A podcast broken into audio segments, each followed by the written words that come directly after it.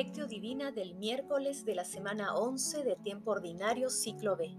Tú en cambio, cuando vayas a orar, entra en tu habitación, cierra la puerta y ora a tu Padre que está en lo secreto, y tu Padre que ve en lo secreto te recompensará.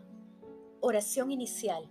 Santo Espíritu de Dios, amor del Padre y del Hijo, ilumínanos con tus dones para que podamos comprender los tesoros de la sabiduría que Jesús nos quiere revelar en este día.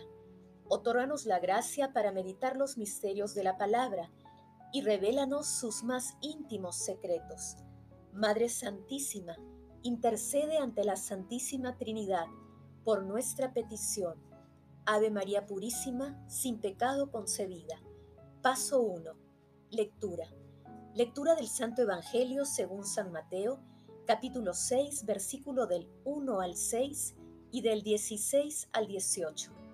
En aquel tiempo Jesús dijo a sus discípulos, Tengan cuidado de no practicar las buenas obras delante de los hombres, para ser vistos por ellos. De lo contrario no tendrán la recompensa del Padre de ustedes que está en el cielo. Por tanto, cuando hagas limosna, no vayas tocando la trompeta por delante como hacen los hipócritas en las sinagogas y por las calles, con el fin de ser honrados por los hombres les aseguro que ya han recibido su recompensa. Tú, en cambio, cuando hagas limosna, que no sepa tu mano izquierda lo que hace tu derecha.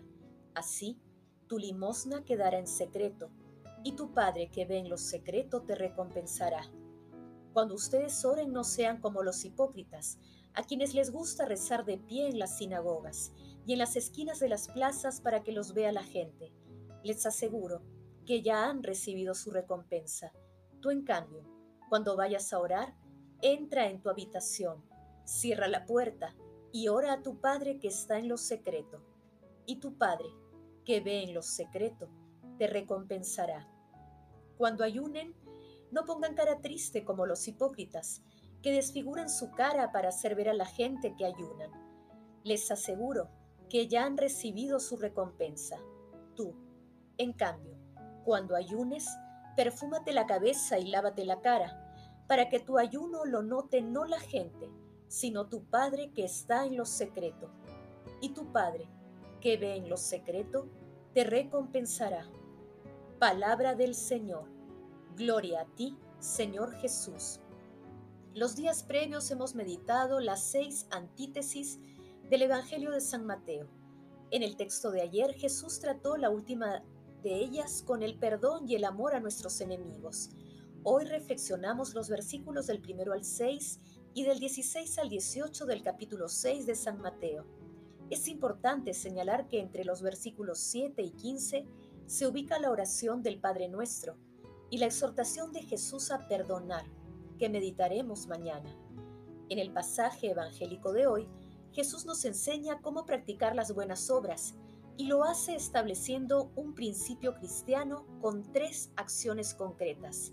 El principio es agradar a Dios y no a los hombres, rompiendo con el ego y las acciones están referidas a cómo dar limosna, cómo rezar y cómo ayunar. Tomemos conciencia que, conforme vamos avanzando en la meditación del Sermón de la Montaña, ubicado entre los capítulos 5 y 7 de San Mateo, vamos ingresando gradualmente a temas más exigentes. Paso 2. Meditación. Queridos hermanos, ¿cuál es el mensaje que Jesús nos transmite a través de su palabra? Todas las obras de misericordia, como las obras de amor y la limosna, pierden todo su valor si se realizan para agradar a las personas. De la misma manera, si rezamos y ayunamos para obtener la admiración y aprobación de los demás, la oración y el ayuno serán vanos. Dios nos recompensará solo lo que hagamos con amor, en silencio y en lo escondido, porque es en lo escondido y en el silencio donde se ubica aquel hermoso espacio de contacto simultáneo con las tres personas de la Santísima Trinidad. Tengamos en cuenta las expresiones de Basilio Caballero. En la vida cristiana, el primado lo tiene la fe, que actúa por la caridad.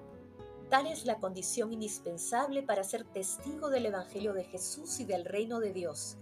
Un corazón convertido al Señor es la fuente de donde brota el significado y el valor de la conducta.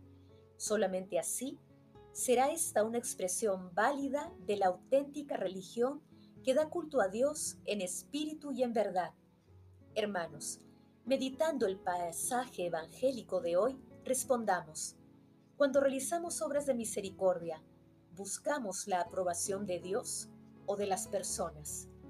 Que las respuestas a estas preguntas nos ayuden a purificar nuestra relación con Dios, haciendo que prime nuestras intenciones de agradar solo a Dios sobre las mismas obras que practicamos con rectitud, sinceridad y apertura al prójimo. Jesús nos ama. Paso 3. Oración. Padre eterno, Padre nuestro que ves los íntimo del corazón, Purifícanos con tu mirada de santidad infinita. Infunde en nosotros tu espíritu, para que obremos con rectitud de corazón, sirviéndote sinceramente. Amado Jesús, tú que nos enseñas a rezar en el silencio y en el secreto de nuestra relación personal con Dios Padre, contigo y con el Espíritu Santo, fortalece nuestro corazón para que seamos capaces de amar a todos nuestros hermanos Santísima Trinidad, escucha con amor y bondad nuestras peticiones y ayúdanos a cumplir tus santos mandamientos. Amado Jesús, por tu infinita misericordia, lleva contigo a todos los difuntos de todo tiempo y lugar y muéstrales el excelso rostro de tu amor. Madre Santísima, Madre de la Divina Gracia, Madre de Misericordia, intercede ante la Santísima Trinidad por nuestras peticiones. Amén. Contemplación y acción. Contemplemos a nuestro Señor Jesucristo con un sermón de San Juan Crisóstomo. Debe tenerse en cuenta que el deseo de la gloria está cerca de los virtuosos. Entra con silencio y destruye por medio de los sentidos todas las cosas que encuentran en el interior. Si quieres tener espectadores de las cosas que haces, helos aquí no solo los ángeles y arcángeles, sino también el mismo Dios del universo. Jesús llama hipócritas a todos aquellos que fingiendo orar delante de Dios, atienden solo a los hombres y por ello añade, que aman orar en las sinagogas. Siempre es bueno separarse de la vanagloria, especialmente cuando se está en oración. Si aparte de este defecto tenemos el de dejarnos llevar de pensamientos y entramos a orar en la iglesia con tal enfermedad, ¿Cómo entenderemos lo que se nos dice? Dice pues el Señor, recibieron su recompensa aun cuando Dios quisiera darles la recompensa que parte de Él, pero ellos han preferido usurpar la que procede de los hombres.